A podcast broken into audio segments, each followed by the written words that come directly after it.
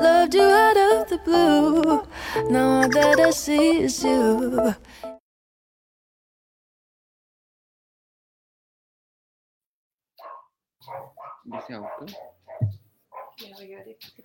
Muy buenas tardes, vecinos y vecinas de Futrono, de la cuenca del Ranco y de toda la región de los ríos. Nuevamente estamos en su programa Candidatos Comunes, entrevistando a nuestros nuevos representantes, candidatos a representantes a diputado y diputada. En este caso, ya los vamos a presentar y les presento a mi compañero de programa, Patricio Noac. Buenas noches, buenas tardes, Patricio. Hola, Beth, ¿cómo estáis? Todo bien, dispuestos para un nuevo programa, que es lo importante. Exacto, bienvenidos y bienvenidos a nuestros auditores que nos ven de toda la región, principalmente de nuestro futuro maravilloso, así que bienvenidos y bienvenidas. Perfecto. Hoy día vamos a tener dos invitados, candidatos a diputada y a diputado. Partimos como es la tradición por las damas. Bienvenida, Luz. Hola, muy buenas tardes, Beth, muy buenas tardes. Patricio. Me tuve que acercar a la pantalla igual. Y muy buenas tardes y saludar con mucho cariño a toda la gente de la Cuenca del Ranco, a la gente de Futrono, porque yo crecí viendo la luminosidad del pueblo al frente de mi casa eh, por el otro extremo del lago Ranco. Ah, hermoso. Perfecto. hermoso, hermoso. También presentamos Gracias, al candidato, perdón, también presentamos al No, candidato gracias, Ángel Delgado. Bienvenido, Ángel. Hola, hola, ¿cómo estás? Betsaida, Patricio, Luz, ¿cómo están? Espero que todos muy bien, agradecido por la oportunidad y bueno, muy disponible a dialogar y conversar sobre materias que son hoy día no solamente pertinentes, sino que básicamente nos deja en juego, ¿cierto?, el futuro de nuestro territorio, de la única tierra que tenemos por eh, desarrollar, ¿cierto?, la, vida y las próximas generaciones. Así que acá es muy disponible para dialogar y transmitir también la experiencia que hemos podido acumular en la lucha ambiental acá en la zona cordillerana. Perfecto. Muchísimas gracias a, a ambos por eh, participar.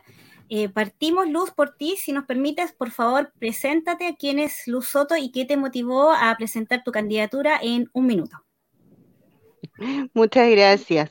Bueno, Luz Soto Vega, eh, nacida en Lago Ranco y criada en Lago Ranco, soy de la región de los ríos.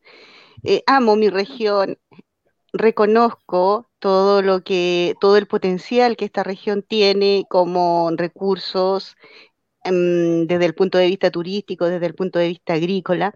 Soy profesora de enseñanza media en matemática y física.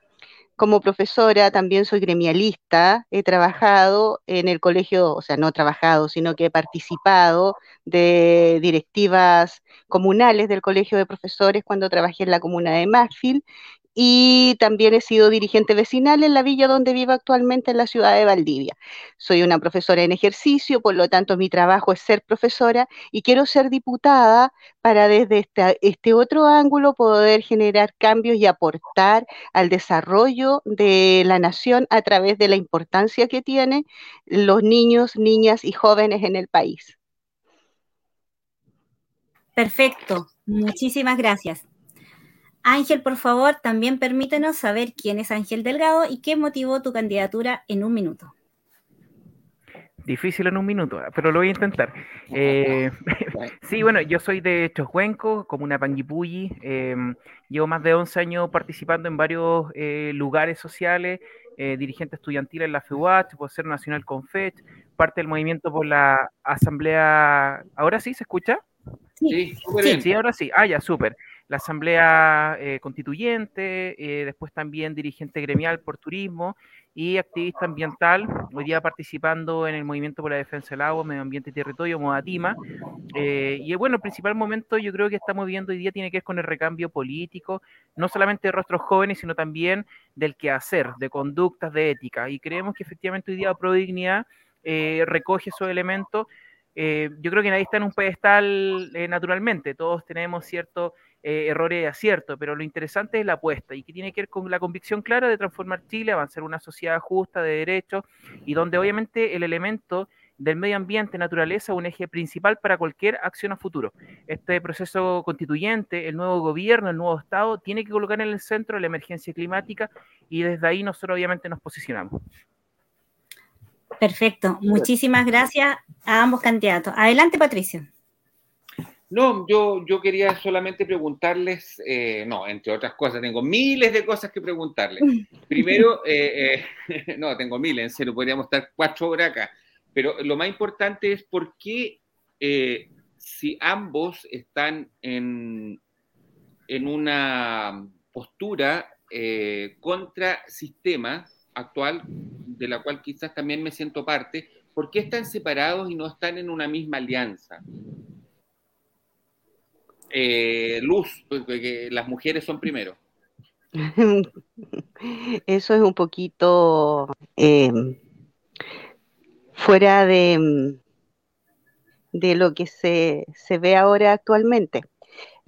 No necesariamente las mujeres tenemos que ser primero. Nosotras como mujeres estamos por la igualdad de oportunidades en, en, toda instancia.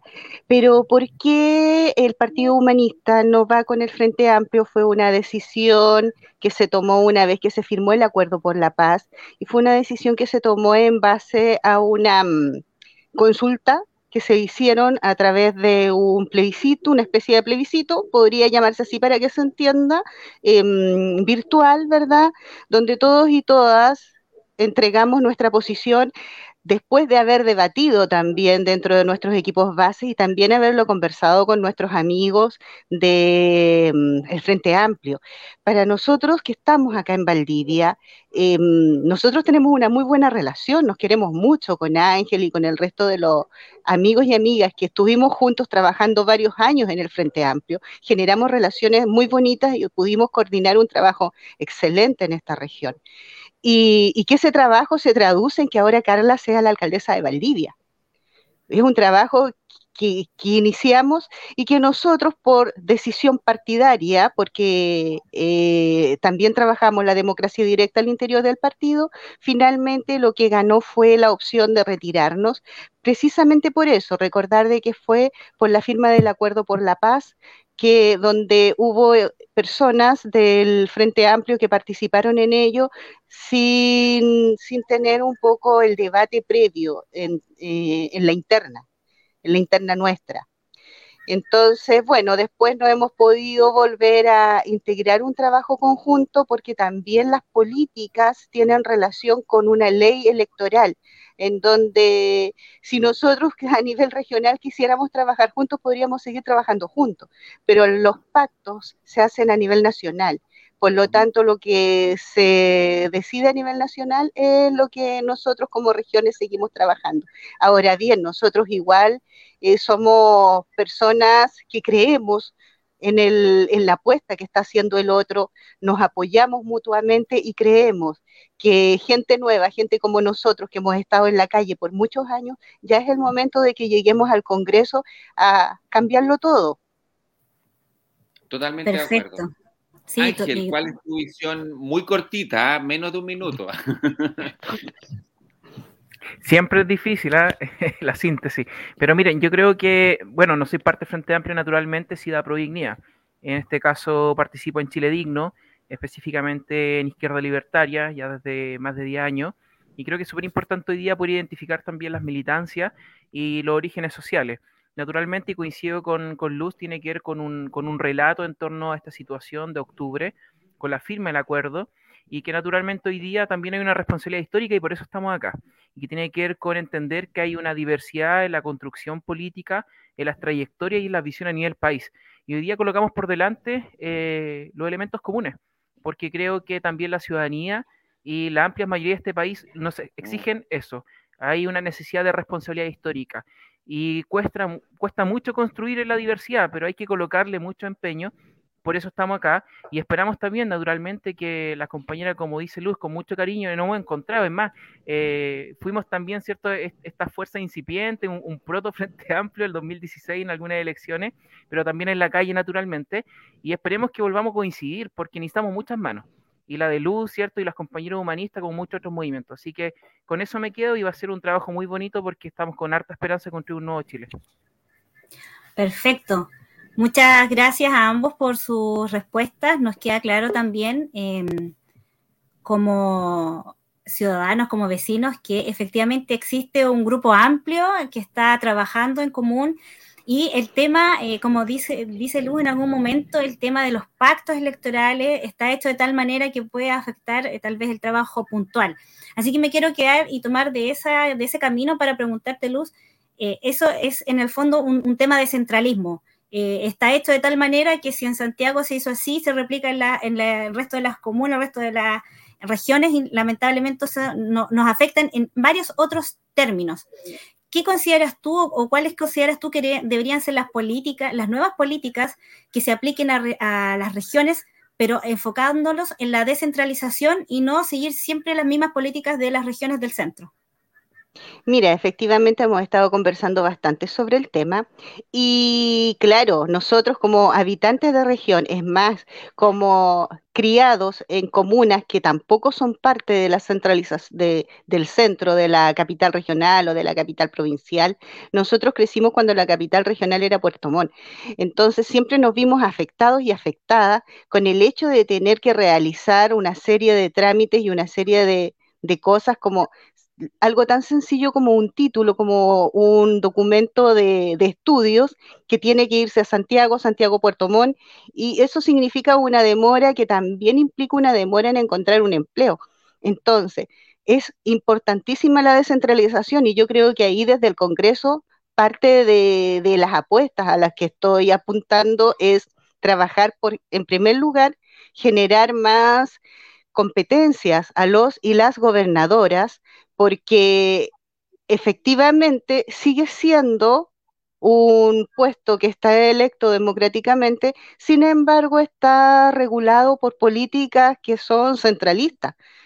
Y lo importante para mí es que las decisiones importantes, las decisiones fundamentales para el desarrollo regional sean tomadas desde las bases. Nosotros apostamos a trabajar desde lo que necesita la gente, desde lo que necesita la ciudadanía y validar las consultas ciudadanas vinculantes para que desde la base nazca lo que la región proyecte. Entonces, por ahí hay como una idea de legislar en función de eso, de entregar más competencias a los gobernadores y que las consultas ciudadanas sean vinculantes, porque ahora, lamentablemente, en muchas ocasiones no lo es. Perfecto, nos queda claro más o menos. Y para no repetir la pregunta, porque me imagino que Ángel no es de idea discordante, sino que lo llevo para otro lado de la descentralización, en el sentido de que estamos por refundar, eh, si así lo dispone la nueva constitución, Chile. Y puede que en esa refundación también cambie la distribución geopolítica de nuestro país. Eh, ¿Tú estarías disponible, por ejemplo, estarías de acuerdo a legislar si fueras candidato y electo eh, diputado? A refundar, por ejemplo, el Congreso teniendo que buscar nuevos representantes y tal vez con otra distribución geopolítica? Sí, solo, solo mencionar algo. Creo que mm, es importante darle musculatura al GORE, es fundamental, y lo otro es fortalecer nuestros gobiernos comunales. Y creo que ahí es súper importante tomar experiencias que ocurren en otras latitudes como las delegaciones municipales fortalecidas, descentralizadas porque ocurre que la centralización histórica se vive en triple escala. La vimos con Santiago, con Valdivia, con Panguipulli y quienes vivimos en interior, nuevamente. Solo eso. Ahora, sobre este proceso refundacional, creo que es evidente que eh, uno tiene que tener la capacidad y la disposición de ser profundamente creativo, porque las crisis se resuelven de esa manera, con manera creativa y con diálogo. Y creo que si hay necesidad de refundar, de localizar ¿cierto? una nueva forma de representación, hay que hacerlo porque eh, precisamente eh, la situación que llegamos a octubre, y que no es solamente octubre, a mí yo creo que es mucho antes, el 2011, el 2006, el 2002, el 97, son procesos, ciclos de movilización que se han ido acumulando en el tiempo. La principal demanda es la democracia, porque la institucionalidad es incapaz de vehiculizar la demanda y solucionar los problemas. Entonces creemos que hoy día, cuando planteamos refundar Chile con una nueva constitución, implica atender a cada uno de los grupos que han sido ciertos subordinados, que no han sido representados, y si hay que, por ejemplo, tener escaños reservados para nuestras primeras naciones Parlamento, hay que hacerlo. Muy concreto, creo que es un elemento fundamental. Ahora, eh, sobre descentralización también, solo para terminar, como dirigente gremial, los instrumentos de planificación y ordenamiento territorial y también los productivos. En pandemia hemos visto cómo las bases de postulación de un fondo siguen siendo con una mirada hecha en Santiago. ¿Cómo vamos a bajar eso al territorio con pertinencia para que se resuelvan precisamente los problemas reales que hoy día ocurren en el territorio? Y para eso es democracia y descentralización. Perfecto. Muchas gracias Ángel y Luz. Patricio. No, yo, yo, yo tengo una, una, una, gran duda con respecto a los gobernadores. Esto una, es una percepción personal. Veo en Argentina que los gobernadores se han convertido en verdaderos caudillos. Eh, cuando falta una base real de trabajo eh, con, con, las personas, con, con, que viene de abajo, con comunidad, con cuento, eh, se transforman los, los, gobernadores en verdaderos caudillos, lo mismo los gobiernos locales. ¿eh? Entonces, eh, hay que tener un ojo bien importante que esto es, creo yo que es un proceso. No sé si ustedes lo ven como un proceso o como una imposición. E, esto de la descentralización es algo muy lindo, muy, muy, querido por los territorios, pero siento que la experiencia al lado nuestro va a caudillo. Si le damos tanta libertad al, territorio, se transforman en caudillo el que tiene más plata, el que tiene más cuento, el que tiene más votos, es el que toma el caudillo del territorio y eso a mí me, me, me complica. ¿Cómo ustedes solucionan desde el Parlamento que la gente participe? Eh, les dejo abierto a los dos. ¿Cómo participamos desde los territorios? Desde la cordillera en este caso, o desde el mar en Corral. Sí, dale. Sí, ya, sub, Ahí sí. Sub, sí, ahora sí. Eh, yo creo que la pregunta que plantea es muy importante porque naturalmente cuando hablamos de descentralización y participación, sumado a un proceso de democratización institucional, deben permitir evitar precisamente la construcción de caudillos y de verdaderas maquinarias regionales. Y eso eh, es un tema y hay que plantearlo así, cómo logramos establecer un equilibrio, una balanza. Y la balanza se contribuye precisamente con procesos de Contraloría Social, cuando empoderamos y también fortalecemos los dirigentes sociales porque son precisamente agentes dinamizadores y transformadores del territorio.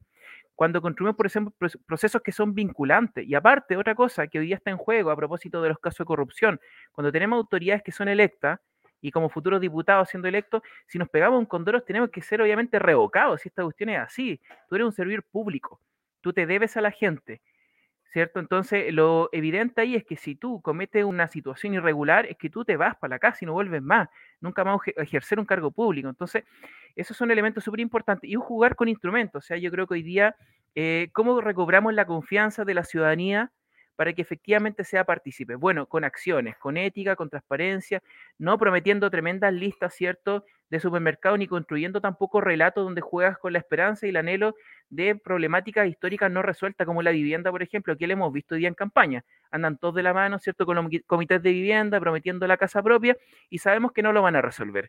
Entonces creemos que ahí hay cuestiones bien importantes. No es fácil, porque Chile tiene una deuda pendiente e histórica con la centralización, pero bueno, pensemos fórmulas pensemos de manera creativa también, los territorios tienen mucha experiencia, porque desde la postergación histórica creo que hay mucha experiencia porque no hemos intentado ahí eh, sacar adelante trabajos con fórmulas súper, yo creo que interesantes, y finalmente creo que el pueblo tiene bastante que decir y tiene mucha sabiduría, ahora hay que escucharlo, así que creo que por ahí va el, el proceso. Luz. Complementando lo que dice Ángel, efectivamente, para, por lo menos para mí es súper importante la participación ciudadana desde la organización territorial. Y es una, es una temática que lamentablemente Gracias, se perdió. Luz, se perdió la, opinión. se perdió la, eh, la organización territorial, la organización comunitaria con la, con la dictadura y lamentablemente seguimos en eso. Y luego con la pandemia hubo un retroceso en la organización de las comunidades. Entonces también es un trabajo arduo el poder reconstruir este tejido social de modo tal de que a partir de ahí nazca los proyectos que uno puede plantear en el Congreso. Y estoy absolutamente de acuerdo de trabajar por el mandato revocatorio o por una ley de responsabilidad política que duerme hace 30 años en el Congreso y que fue propuesta precisamente por nuestra primera candidata humanista, Laura Rodríguez. Y nosotros y nosotras como humanistas estamos trabajando para iniciar nuestro rol parlamentario levantando desde como una bella durmiente esa ley de responsabilidad política. Perfecto. Perfecto. Muchas gracias, Luz. Y Ángel, quisiera llevarte, Luz, aprovechando em, la situación y la coyuntura actual, a, tu tema, tu tema sensible, el tema de la educación. Porque eh, más allá de lo que pueda eh, decirnos o nos pueda plantear la nueva constitución, hay un problema actual en la educación pre-pandemia y post-pandemia. ¿Qué consideras tú como, como docente, como mujer, y que conoce la realidad también de los sectores rurales, que necesita eh, actualmente nuestra educación para empezar a equilibrarse y llevarnos a ese lugar donde nosotros queremos estar con una educación por lo menos que nos permita entender los procesos civiles que tenemos y procesos cívicos a los cuales no estamos acostumbrados? Un primer cambio de paradigma, de paradigma en educación tiene que ver con una educación no sexista.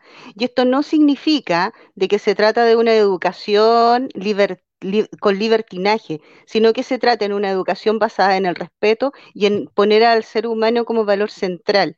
Entonces, de ahí nace que se terminarían, por ejemplo, con acciones violentas porque nosotros trabajaríamos con un postulado de educación no sexista desde la primera infancia, en donde desde también yo como mujer profesora feminista, creo que para equiparar los roles, equiparar nuestras funciones como ciudadanos y ciudadanas en este país, debe partir desde la formación de la, niñez y de la adolescencia.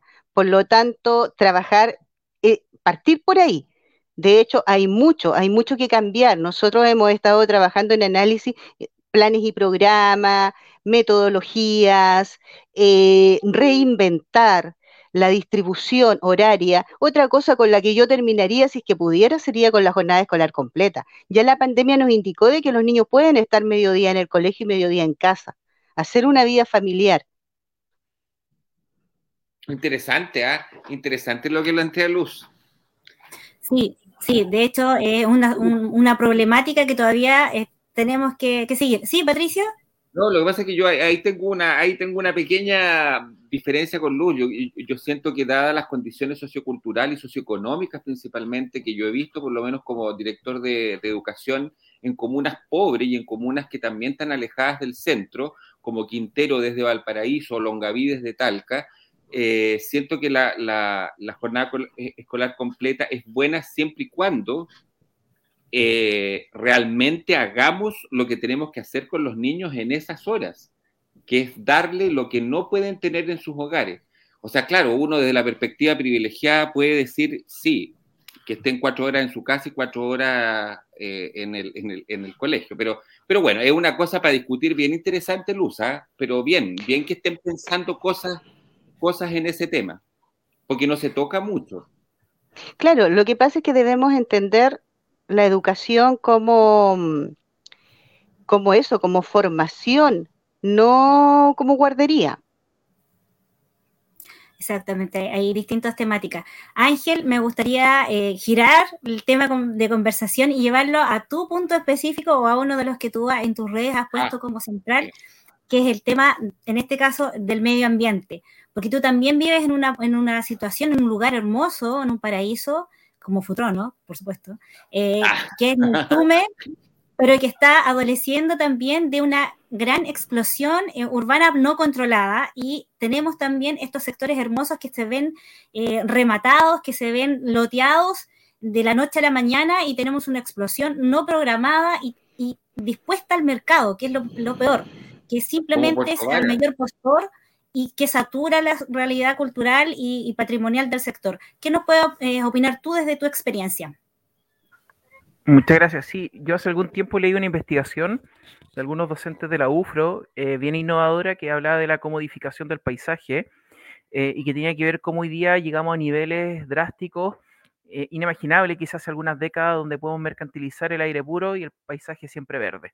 Entonces creo que es importante hoy día poder plantear este elemento porque precisamente como dirigente gremial del turismo hay que hacerse cargo. O sea, básicamente qué tipo de industria turística buscamos realizar, porque también eh, el turismo puede ser una herramienta muy interesante para poder contrarrestar procesos de intervención extractivistas como hidroeléctrica. ¿Y qué pasó acá a propósito de Andesenel? Y que hoy día con el tiempo se ha ratificado que fue la mejor decisión que se pudo hacer porque hoy día se trabaja el río, se protege y ha generado economía y buen vivir. Ahora bien, creo que acá se juntan varias cosas. Lo primero, eh, atender el tema de las parcelaciones. Es una cuestión que se ha identificado hace bastante tiempo. CONAF lo indica, no soy muy amigo de CONAF, creo que efectivamente hay que superarlo, creo que ya cumplió su tiempo. Es otro tema aparte, ¿cierto? La creación del servicio por la biodiversidad y silvestre protegida.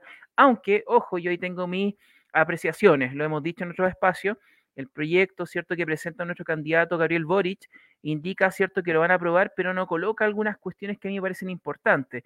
Eh, a propósito, ¿cierto?, de que se cambia la definición legislativa ministerial para cambiar los del LINDES, por ejemplo, del área silvestre protegida, o los nombramientos de quienes conforman este nuevo servicio que va a ser por gobierno, siendo que tienen que ser políticas de Estado. Solamente eso, hay más cosas naturalmente.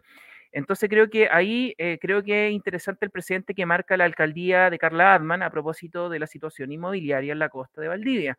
Eh, y que hoy día hay un proyecto de ley que esperemos se empiece a replicar porque lo que falta es la planificación y ordenamiento territorial, porque el sector rural hoy día totalmente desregulado, o sea, en un momento llega, se le ocurra, no sé, a Juan Pérez que tiene una tremenda propiedad y lo parcela, lo lotea y no hay ningún tipo de regulación. Entonces creo que hoy día el Estado y esta futura constitución no puede dejar que el mundo rural termine siendo, ¿cierto?, una extensión del urbano sin ninguna regulación.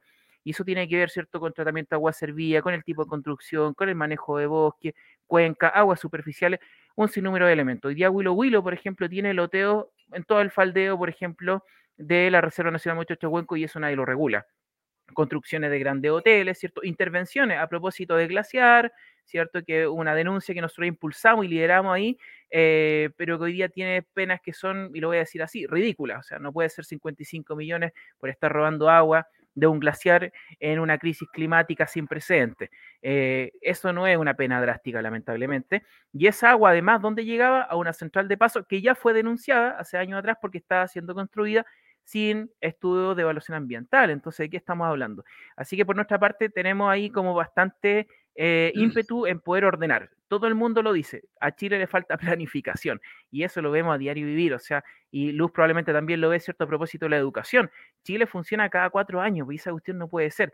Chile tiene que planificarse, cómo nos proyectamos aquí a 20 años más, hay que ser un país serio y colocar en el centro los elementos hoy día que son críticos.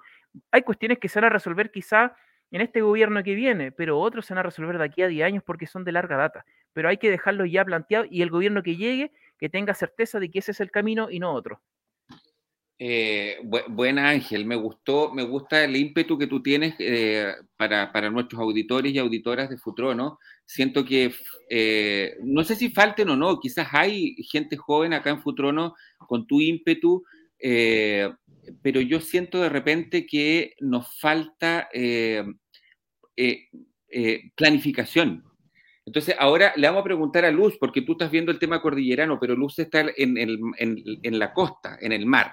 Luz, ¿cómo, ¿cómo, está este tema de lo que plantea Ángel, pero en la costa? Que creo que es, no sé si sea peor o no, pero creo que es bien complicado lo que está pasando en la costa de Valdivia. Lo que pasa en la costa valdiviana tiene relación con lo mismo que dice Ángel, porque se trata de inversiones de inmobiliarias sin planificación de nivel comunal, sin un plano regulador con el que se esté funcionando y que definitivamente lo que se ha visto ya el tema hídrico como una problemática cuando aumenta una población en una zona que es netamente agrícola. Y además de la del tema inmobiliario, en la, tanto en la costa y en muchos sectores de nuestra región, el tema ecológico pasa también por las forestales, por la invasión de monocultivos que también eh, disminuyen las aguas en las napas subterráneas. Por lo tanto, uno de los principales problemas, y que realmente es irónico de que nuestra región de los ríos tenga problemas de agua, problemas hídricos, es como una contradicción que nosotros y nosotras tenemos que hacernos cargo, desde donde sea, o sea, como ciudadanos, como ciudadanas, y ahí ha sido un precedente lo que, lo que está trabajando Carla, que en el momento que ella asumió fue una de las primeras problemáticas que consideró por eh, también por cómo se pide desde la ciudadanía, o sea, y a eso voy de que el trabajo que nosotros planteamos es trabajar desde la base, desde el territorio, tomar la problemática del territorio y ver cómo nosotros, con las herramientas que tenemos, con las pocas herramientas que tenemos, podamos legislar o podamos crear eh, algún tipo de de accionar que impida o que por lo menos vaya frenando hasta que se tenga la ley. Yo, yo, yo quiero mencionar, aparte de Carla, existen más alcaldes. ¿ah? Hay un alcalde electo en Los Lagos que se llama Aldo Retamala. Eh, quiero para, nombrar otros más, porque es pura Carla, Carla, pero también está Aldo, y Aldo es un tipo que propuso dentro de su gobierno local eh, justamente el tema ambiental. Y ahí quiero preguntarle a ambos el tema del, del, del eh, este tema de la, ¿cómo se llama? De la represa del, río San Pedro, que creo que Ángel está bien metido en ese tema. ¿Podrías comentarnos algo así muy sucinto, ah, muy, muy cortito, para pasar a otros temas más contingentes y súper rápido?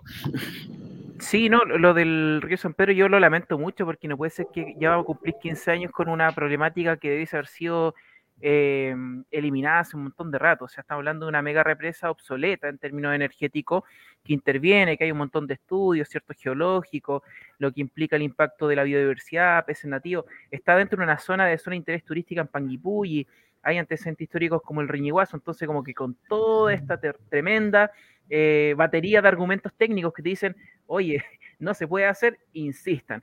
Pero bueno, es la lógica también, ¿cierto?, de quienes buscan el dinero por el dinero. Ahora, nosotros hemos impulsado, hemos retomado también la coordinación acá en Panguipulli, que es una zona afectada, que es el movimiento por la defensa del cierto río San Pedro, articulado con compañeros y compañeras de los lagos y también en Valdivia. Y estamos ya en un proceso, el día 21 termina ya, eh, que el proceso de consulta ciudadana. Eh, hemos impulsado acá toda la observación, un trabajo súper importante eh, a través de distintas organizaciones ambientales y esperemos que sea ya el último ejercicio porque esto es muy desgastador. hay dirigentes sociales que llevan años peleando esto y no puede ser, reitero, 15 años y el Estado aún permite que esto esté acá. Hoy día está recontradicho, ¿cierto? En términos ya técnicos, de distintos paneles a nivel internacional, de que precisamente estas represas ya no pueden ir más. Y tampoco la represa a pequeña escala, ojo con eso, porque acá en el río Maño también hay un proceso de ese tipo. Así que yo espero que salga muy bien esto y que ellos definan retirarse y que el río San Pedro siga fluyendo libre, limpio, como siempre ha sido. Muchas gracias Ángel. Em, quisiera yo llevar la temática a un poquito algo más eh, contingente respecto al tema de los Pandora Paper, Pandora Paper, pero incluso más allá, porque en, eh, en, nuestro país en realidad hay una problemática impositiva en que muchos de estos grandes empresarios eh, tienen las capacidades de evadir impuestos a través de muchas figuras legales o vacíos legales. Mientras que los ciudadanos comunes y corrientes, comunes y silvestres como nosotros, pagamos nuestro IVA, pagamos nuestras deudas eh, lo más fielmente posible y así lo han visto los retiros que se han dado de las AFP. Entonces, Luz, me gustaría saber cuál es tu postura respecto a algunos cambios que se puedan hacer en el tema impositivo, en el tema de impuestos directos, los paraísos fiscales, los royalties de distintas eh, empresas que se están dando. ¿Qué consideras tú que debería cambiar para ese lado? Bueno, fundamentalmente la legislación, porque efectivamente todos los informes de Pandora Papers son informes que cumplen con la legalidad, pero una cosa es que sea legal y otra cosa es que sea ético. Entonces, es sencillamente que a la legislación se le coloque la parte ética y que, y que la parte ética tenga una ponderación importante dentro de una legislación. Y eso es lo que nos hace falta. Y la única forma de hacerlo, y ahí viene la esperanza que tenemos de que la nueva constitución a nosotros y a nosotras nos permita legislar con una base ética. Porque, claro, están dentro de la ley, no, no, no pueden ser sancionados porque la ley actual no lo permite, pero la ética, pero todo lo que significa el daño económico también que se le realiza a un país con toda esta especulación financiera. Entonces, eh, es como, como doloroso para uno, ciudadano y ciudadana común y corriente, que pagamos los impuestos diariamente, y que tengamos que asumir de que estas otras personas pueden hacer lo que quieran dentro de la ley, al margen de la ley, ahí con una, un hilito muy delgado que permite no ser sancionados o sancionadas. Totalmente de acuerdo, Lu. Justamente es un, tema doloroso para la, para la población, viendo que hay vecinos y vecinas que eh, viven al día, viven con incluso ayuda del Estado, mientras otros simplemente pasan por sobre el Estado. Ángel, en ese sentido, me gustaría saber ¿tú consideras que el Estado debe ser eh, más fuerte o debe, debe ser más eh, pequeño y más disminuido como lo han planteado algunos candidatos presidenciales? Sí, bueno, dentro de la, de la teoría económica neoliberal se plantea la giberización del Estado, la disminución, su fragmentación tampoco creo hoy día que hay que hacer una tremenda estructura burocrática, sino más bien avanzar en un modelo mixto eh, y que tiene que ver con fortalecer el Estado en términos de prestaciones sociales, donde lo público se coloque en el centro como un elemento genuino, de alta prestación, de estándares de calidad, donde ningún sector rural, por ejemplo, que hace una prestación de salud de primer nivel. También de educación, naturalmente.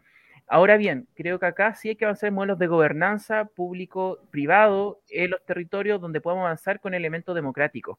Y ahí hay una cuestión que es relevante, porque el Estado en sí es una estructura que es pesada, que es burocrática, y que en muchos casos, como lo hemos visto hoy día, si bien tenemos una estructura que está disminuida, pero también ha crecido precisamente porque se transforma en muchas ocasiones en bolsas pagadoras de trabajo, así lo hemos visto con la derecha históricamente y también con la concertación.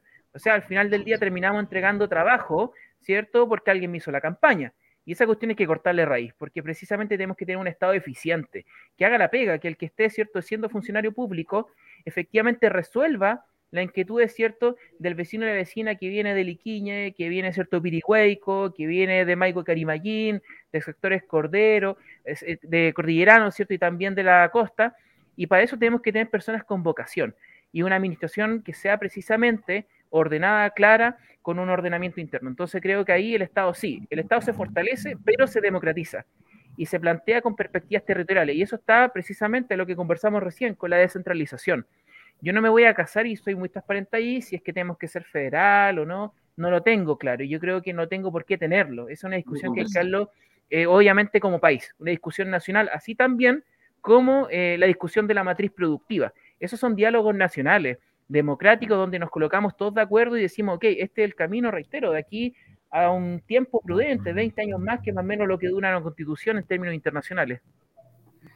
Perfecto, muchas gracias. Usted, ambos han, dispuesto sobre la palestra temas muy importantes, lo dijo Luz, eh, el tema ético no está dispuesto en nuestra legislación, pero es transversal a todo lo que hace el Estado, o sea, funcionarios públicos que solo cumplen con lo legal pero sobrepasan el estándar ético, ya está siendo denostado por la población y al parecer lo necesitamos en, todo lo que es el ejercicio público. En ese sentido, y quiero, quiero hacer la única pregunta pequeña, porque es un dolor que la población tiene, sobre todo en los servidores públicos del, del eh, Parlamento, el alto nivel de ingreso que tienen los senadores y diputados. ¿Ustedes estarían dispuestos, ambos, a rebajar eso, no solamente en el, 10% que la comisión especial le sugirió, sino que sea realista, que sea tan realista que un obrero no sienta que está pagando eh, o está financiando un parlamento que ni siquiera le devuelve ni la salud ni la educación a cualquiera. Efectivamente, nuestra propuesta también pasa, y de hecho también fue planteado por Laura Rodríguez en su momento, el tener un sueldo adecuado, un sueldo que no sobrepase una cantidad de tres o cuatro rentas básicas, o cinco, entendiendo que nuestra renta básica también es bajísima. Así es, así es. Ángel. Sí, a nosotros, eh, en realidad, como uno viene del mundo social, no sé si muchas cosas le van a sacar cierto como crítica, pero nos decían, bueno, ustedes se meten a la política porque quieren ganar plata.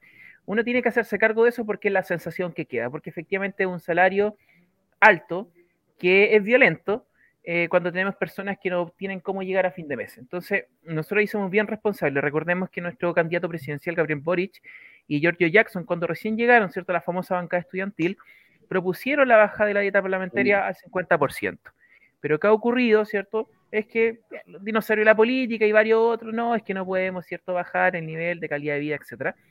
Creo que eso hay que reflotarlo. O sea, acá no hay que descubrir la pólvora. Hay harto proyecto bastante bueno que está guardado por ahí. Hay que empezar a escudriñar. Vamos a encontrar cosas interesantes, como dice la compañera Luis Soto, impulsarlo y sacarlo a reflote. Pero otra cosa tiene que ver con qué hacemos hasta que eso se apruebe. Porque uno puede decir, oye, este es mi bandera de lucha y me hago el loco y me sigo metiendo la platita al bolsillo. Nosotros hemos dicho y lo hemos aprobado, eh, en realidad es un compromiso de campaña, después lo vamos a hacer notarial porque tiene que ver con que nosotros desde el día 1 el 50% de la dieta parlamentaria la vamos a usar para poder arreglar elementos de la vida cotidiana de nuestros vecinos y vecinas asesoría jurídica y también asesoramiento en postulación de proyectos, porque en la zona rural, donde no hay conectividad, donde hay analfabetismo digital, nuestros vecinos y vecinas emprendedores no pueden postular. Entonces, bueno, hagamos cuestiones también prácticas, que se sienta un diputado en terreno, o sea, el diputado no puede estar en todo lugar porque no somos omnipresentes, aunque queramos, pero el equipo sí puede estar y el equipo tiene que estar ahí diariamente. Entonces vamos a fortalecer junto con las asignaciones más la dieta parlamentaria y vamos a tener un equipo como corresponde porque uno es más, yo me atrevería a decir, más del 50% uno lo puede entregar porque con lo que te queda vives bien y te alcanza. Entonces creo que hay que ser súper sincero, porque ojo, cuando uno se lleva este tremendo billetón para la casa, naturalmente dejas de entender y comprender cómo se vive el día a día. Ustedes se acuerdan tiempo atrás, le preguntaban a los parlamentarios, oye, ¿cuánto vale el kilo de pan, el, el Santiago? No tenían idea. Entonces, aparte, nosotros creemos también, hay que mantenerse en FONASA, hay que ir al servicio público, en este caso la atención primaria al hospital, porque la única manera que uno sienta en carne propia y lo solucione. Perfecto, muchas gracias. Eh, gracias Ángel. Yo quiero hacer una pregunta súper cortita, pero antes lo, que decía Ángel y lo que decía Lucy, importante, ¿ah? pero siento que nuestros legisladores son para legislar, no para, hacer, no, no para hacer territorio. El territorio lo tiene que hacer el gobernador, lo que al principio hablamos. Pero bueno, son más, eh, para mí son más legislativos que ejecutivos. El ejecutivo es el gobernador. Pero bueno, eh, yo quería hacer una, un súper corto, yo sé que la vez me va a retar, pero súper cortito. ayer murió una periodista en Plaza Dignidad o cerca de Plaza Dignidad, no recuerdo bien, pero yo necesito saber la respuesta de usted muy breve, si están de acuerdo con una reforma de carabineros o con una refundación de carabineros o más instituciones. Pero súper corto, no más de 20 segundos, por favor. Eh, Luz. Refundación de carabineros. Eliminar y volver a nacer. Buenísimo. Ángel.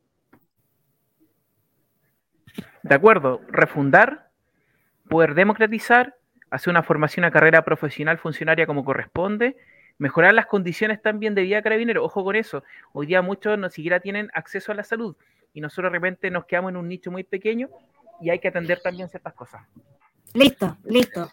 Yo sé que hay muchos más temas, así que invitamos a los vecinos y vecinas que busquen las redes sociales de estos eh, colegas que están acá, que están presentando sus candidaturas. Ellos tienen sus redes sociales, búsquenlos en Facebook, búsquenlos en Instagram, infórmese si les gustó el programa, compártalo, si tiene dudas, extiendan sus dudas, vote, vote informado, así que por favor le pedimos a Ángel que envíe un último mensaje a nuestros vecinos antes de despedirse y después a Luz también que dé su último mensaje para los vecinos de todos los ríos. Ángel, por favor.